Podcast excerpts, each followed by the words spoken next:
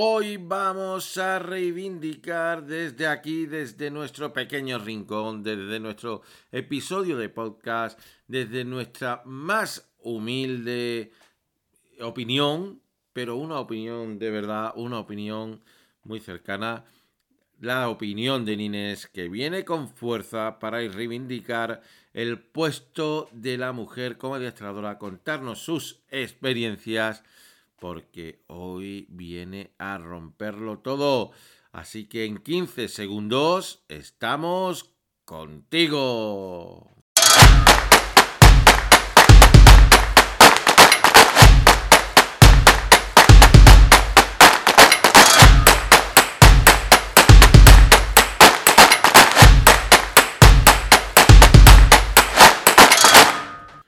Bienvenida, bienvenido a nuestro nuevo episodio de podcast, un episodio reivindicativo justamente a la entrada de este mes de marzo. Habrá quien lo celebre, habrá quien no lo celebra, habrá quien esté de acuerdo con celebrar ese 8 de marzo, pero desde aquí, desde nuestro pequeño rincón, desde nuestro pequeño podcast, sí que reivindicamos totalmente ese Día de la Mujer en especial esa mujer trabajadora, esa mujer luchadora, esa mujer madre, esa mujer hermana, esa mujer, pues esa mujer que cada día se levanta con muchísimas complicaciones en su cabeza. Y no digo, y no digo que el hombre no se levante con complicaciones en la cabeza, pero sí es cierto que el hombre tiene mucho más asumido el rol dentro de esta sociedad y la mujer tiene que seguir luchando por muchas cosas, por muchos eh, motivos, por,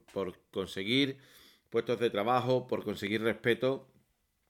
Y desde este episodio queremos hablar sobre la mujer adiestradora, porque, eh, claro, al final eh, la mayoría de las personas no ven que una mujer pueda tener el papel de adiestradora. De hecho, de hecho, si miráis los programas de la tele, la mayoría de, de programas que hay en televisión son hombres, eh, bueno, pues podemos decir César Millán, podemos decir muchos adiestradores, pero muy pocas las adiestradoras. Recuerdo que era un programa que se llamaba El Frial de la Correa.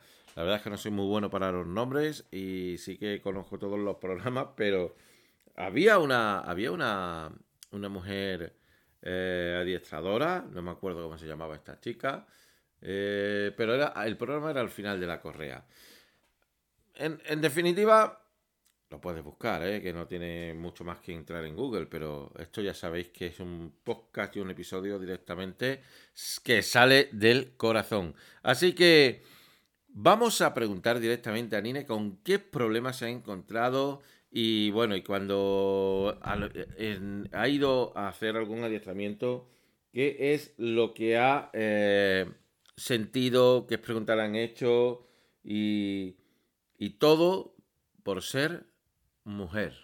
Inés, ¿qué tal? ¿Cómo estás? ¿Cómo te encuentras después de estos 55 días? Yendo, viniendo, bueno, estando ingresada, luego yendo y viniendo con el bebé. Ah, para nosotros ha sido bastante, bastante largo y con muchos deseos de, de estar en casa. Y bueno, pues, pero ya estamos en casa y bueno, cuéntanos un poco, un poco algo de tu experiencia. ¿Qué es lo que se espera? En el mundo del perro, ¿qué es lo que se espera de una mujer? Que sea, que sea qué. Bueno, el mundo del perro aún así que ya se haya avanzado mucho, pero sigue siendo un mundo donde eh, la mujer todavía tiene que demostrar muchísimas cosas, ya que es un mundo caracterizado también por masculino, vamos a ponerlo así. La, el sector nuestro de adiestramiento más enfocado a la a la feminidad está con veterinaria, peluquería, eh, tienda de cachorros, tienda de piensos, o sea, eh, tienda donde, del perro en sí. Pero no está tan enfocado como una mujer adiestradora, para que me puedas eh, entender. ¿Vale? Siempre hay que hacer un hueco y las experiencias que yo he tenido, algunas sí que son buenas, otras que son malas, y otras que son regulares, la verdad. Y hay que demostrar muchas cosas antes de ir como mujer adiestradora. O sea, en comparación conmigo, por ejemplo, tus experiencias siempre son, pues eso, van eh, fluctuando, van subiendo y bajando, mientras que desde mi punto de vista a nadie le importa que le conteste que yo soy adiestrador canino, nadie se sorprende. A lo mejor se sorprendería mucho más si le dijese que soy peluquero canino, ¿no?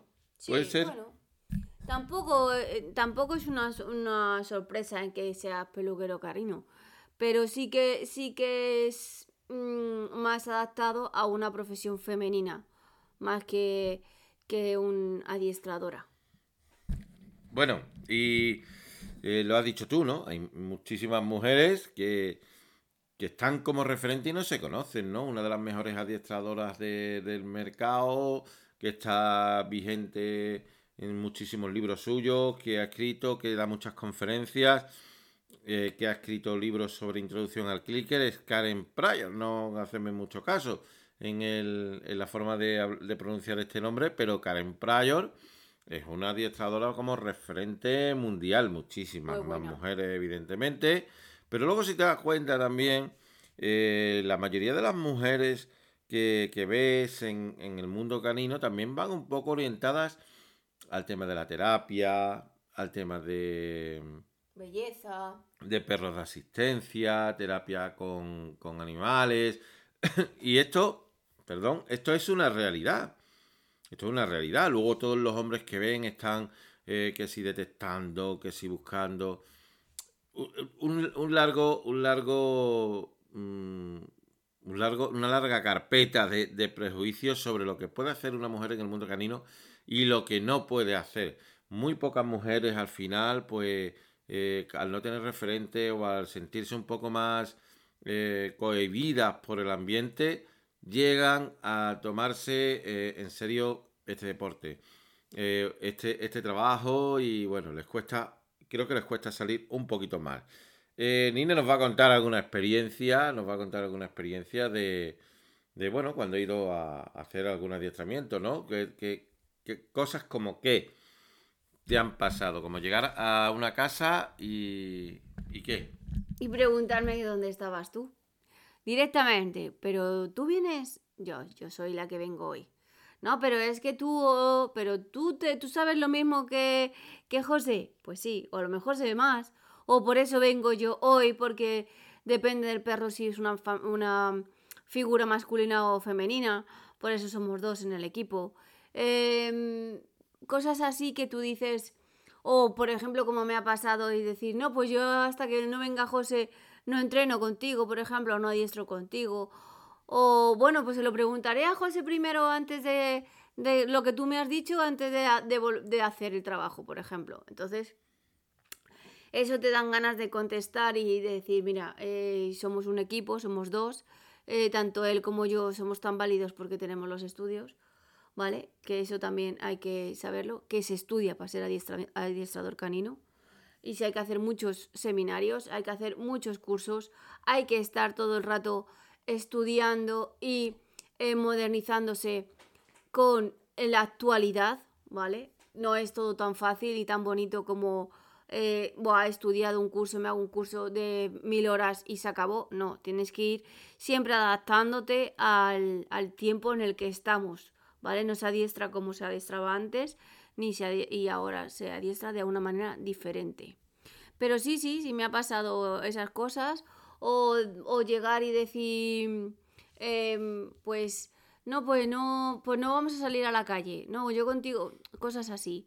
Entonces, mm, es, cosa de decir, ya, pero que es que yo soy tan válido como un hombre, ¿sabes? Para eso he estudiado. Eh, podemos decir, podríamos decir directamente que, em, aunque nosotros siempre sabemos que adiestramos siempre en positivo, que no utilizamos eh, ningún tipo de, maltrato para el animal, no, utilizamos el castigo, podríamos decir que la figura de la mujer está asociada a un adiestramiento mucho más blandito, más...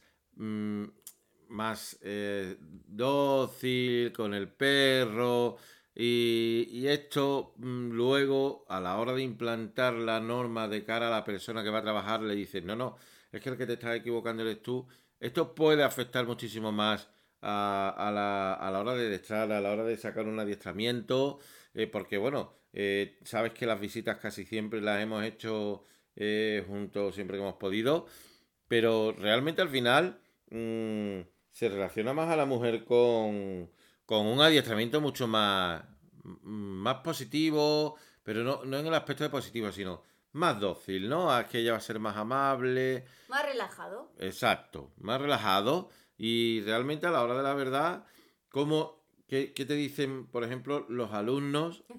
Eh, quiero que explique un poquito qué, pasa eh, entre tú y yo con los alumnos. Bueno, en verdad en clase, es, eh, bueno, es, en verdad lo hacemos igual en, que, en, clase que a domicilio. Hacemos todo igual, en verdad. Pero en clase... Y online. Y online también, sí. Pero en clase dicen que, que, yo soy más dura que José, pero que, mm, que a José hay que tenerle un poquito de mieditis. Pero yo a la hora de eh, estar en clase y de hacer los ejercicios y que salga todo para adelante, soy más dura soy mm, más exigente que, que, no José. José es más transigente, o sea, te puede salir hoy mal, eh, venga mañana lo hacemos, eh, no te deprimas, eh, vete a casa, pero yo no, hay que hacerlo, hay que saber hacerlo, tiene que salir, el ejercicio tiene que salir, si no sales por tu culpa, no por la culpa del perro, porque no lo has entendido, porque no sabes hacerlo, tiene que salir y aparte de eso tienes que irte a casa eh, feliz y contenta, salga o no salga el ejercicio. De puertas para adentro, salga o no salga el ejercicio, eh, siempre estamos bien. Y de puertas para afuera, nos vamos con nuestro perro feliz y contento. Y si en algún momento, como yo digo a mis alumnos, eh, no puede salir así, sal, date una vuelta, cuenta los conejos que haya en el monte y cuando ya estás bien, vuelves a recoger a tu perro y nos vamos feliz y contento del centro canino. E, exacto, es que no es que nos tengan miedo, somos exigentes a la hora de trabajar, puesto que somos muy, muy profesionales en el aspecto de tú me estás pagando a mí y yo eh, tengo que sacar de ti y de tu perro, el, y si puedo el 150, lo voy a sacar. ¿Qué es lo que pasa? Que tú llegas a un centro canino o llegas a una formación online y tienes que tratar con una mujer, piensas que una mujer es eh, más delicada y, todo esto. Y ese concepto lo parte Inés a la hora de, ser profesional, porque no tiene nada que ver ser mujer con ser muy profesional.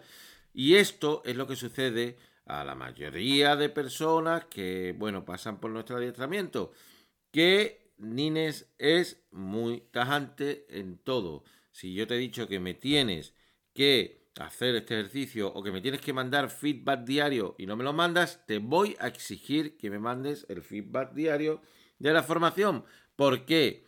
Porque es tu obligación enviármelo y es mi obligación profesional sacar la máxima rentabilidad. Pero claro, la gente espera de ella, pues, eh, otra cosa, la docilidad. Y de mí esperaría esa rudeza que puede tener eh, o que puedes Mm, es intuir en un hombre a la hora de educar.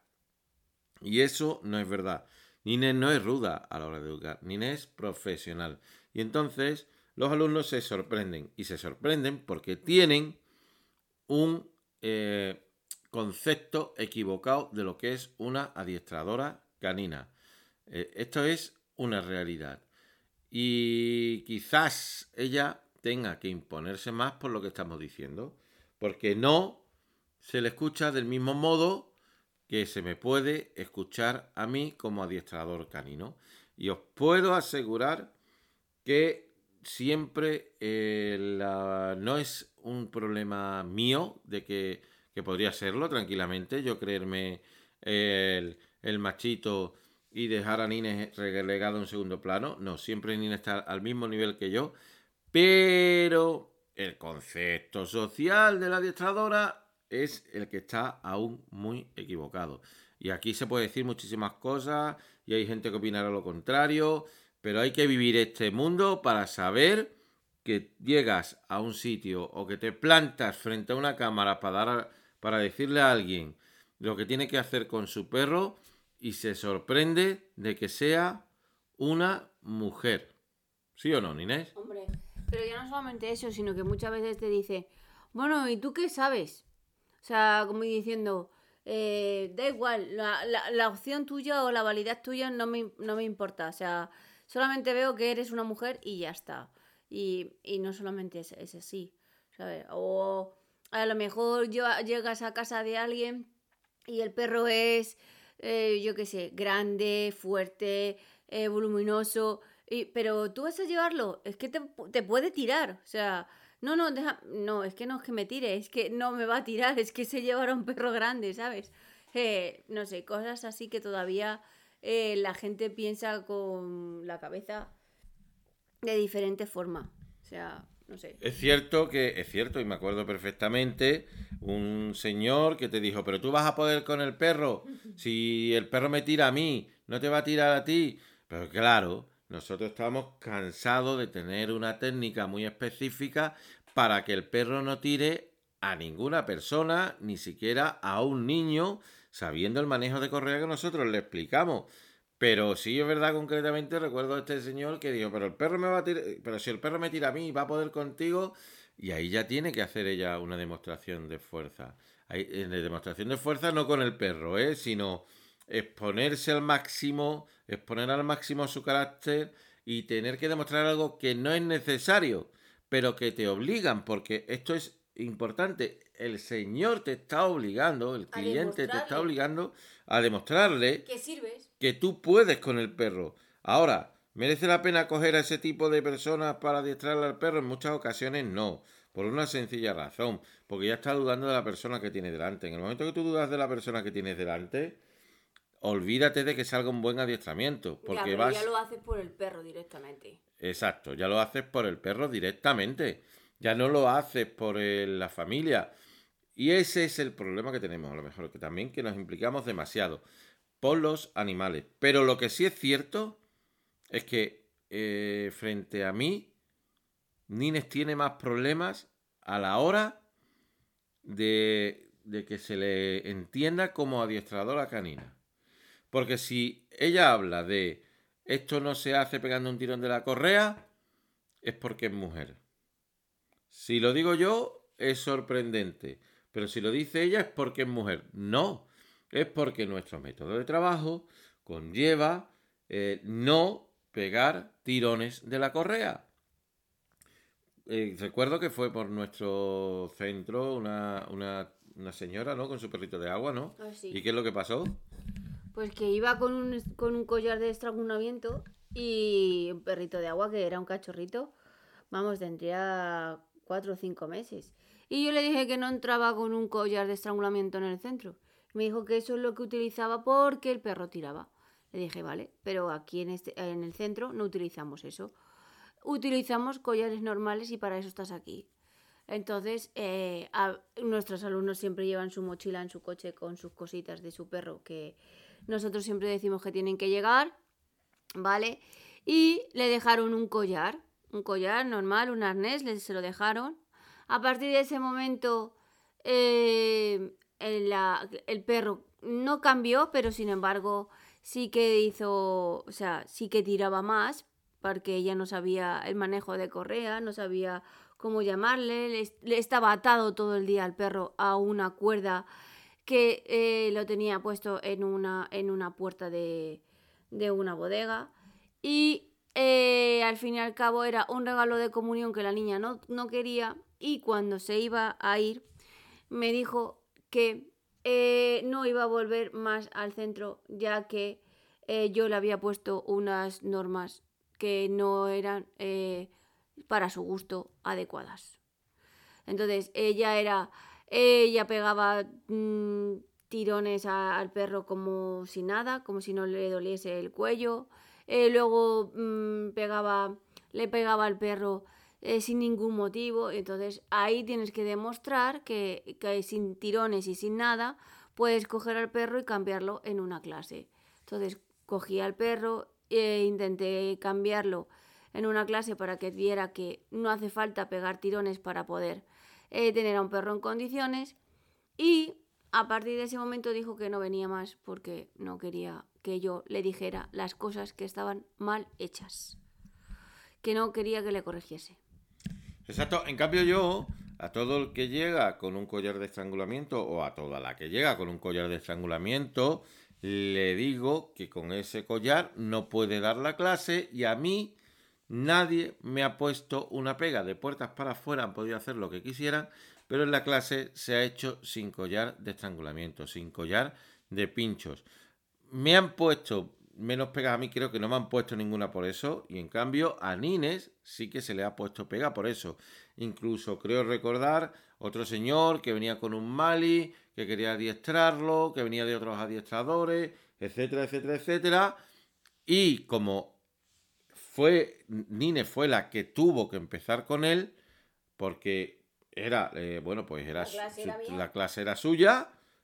Eh, estuvo dos, tres semanas dando clase este señor y como vio que lo que la daba era Nines, dejó de venir. Además, creo que tuviste bastantes problemas con él. Hombre, le pegaba patadas al perro y todo delante mío y yo le decía que el perro no se le pegaba. Y decía que era la única manera que le hacía caso. Entonces le dije que, que fuera del centro. O sea que aquí no se pegaba a ningún perro y que si se le pegaba, el, que iba a salir fuera del centro iba a ser él.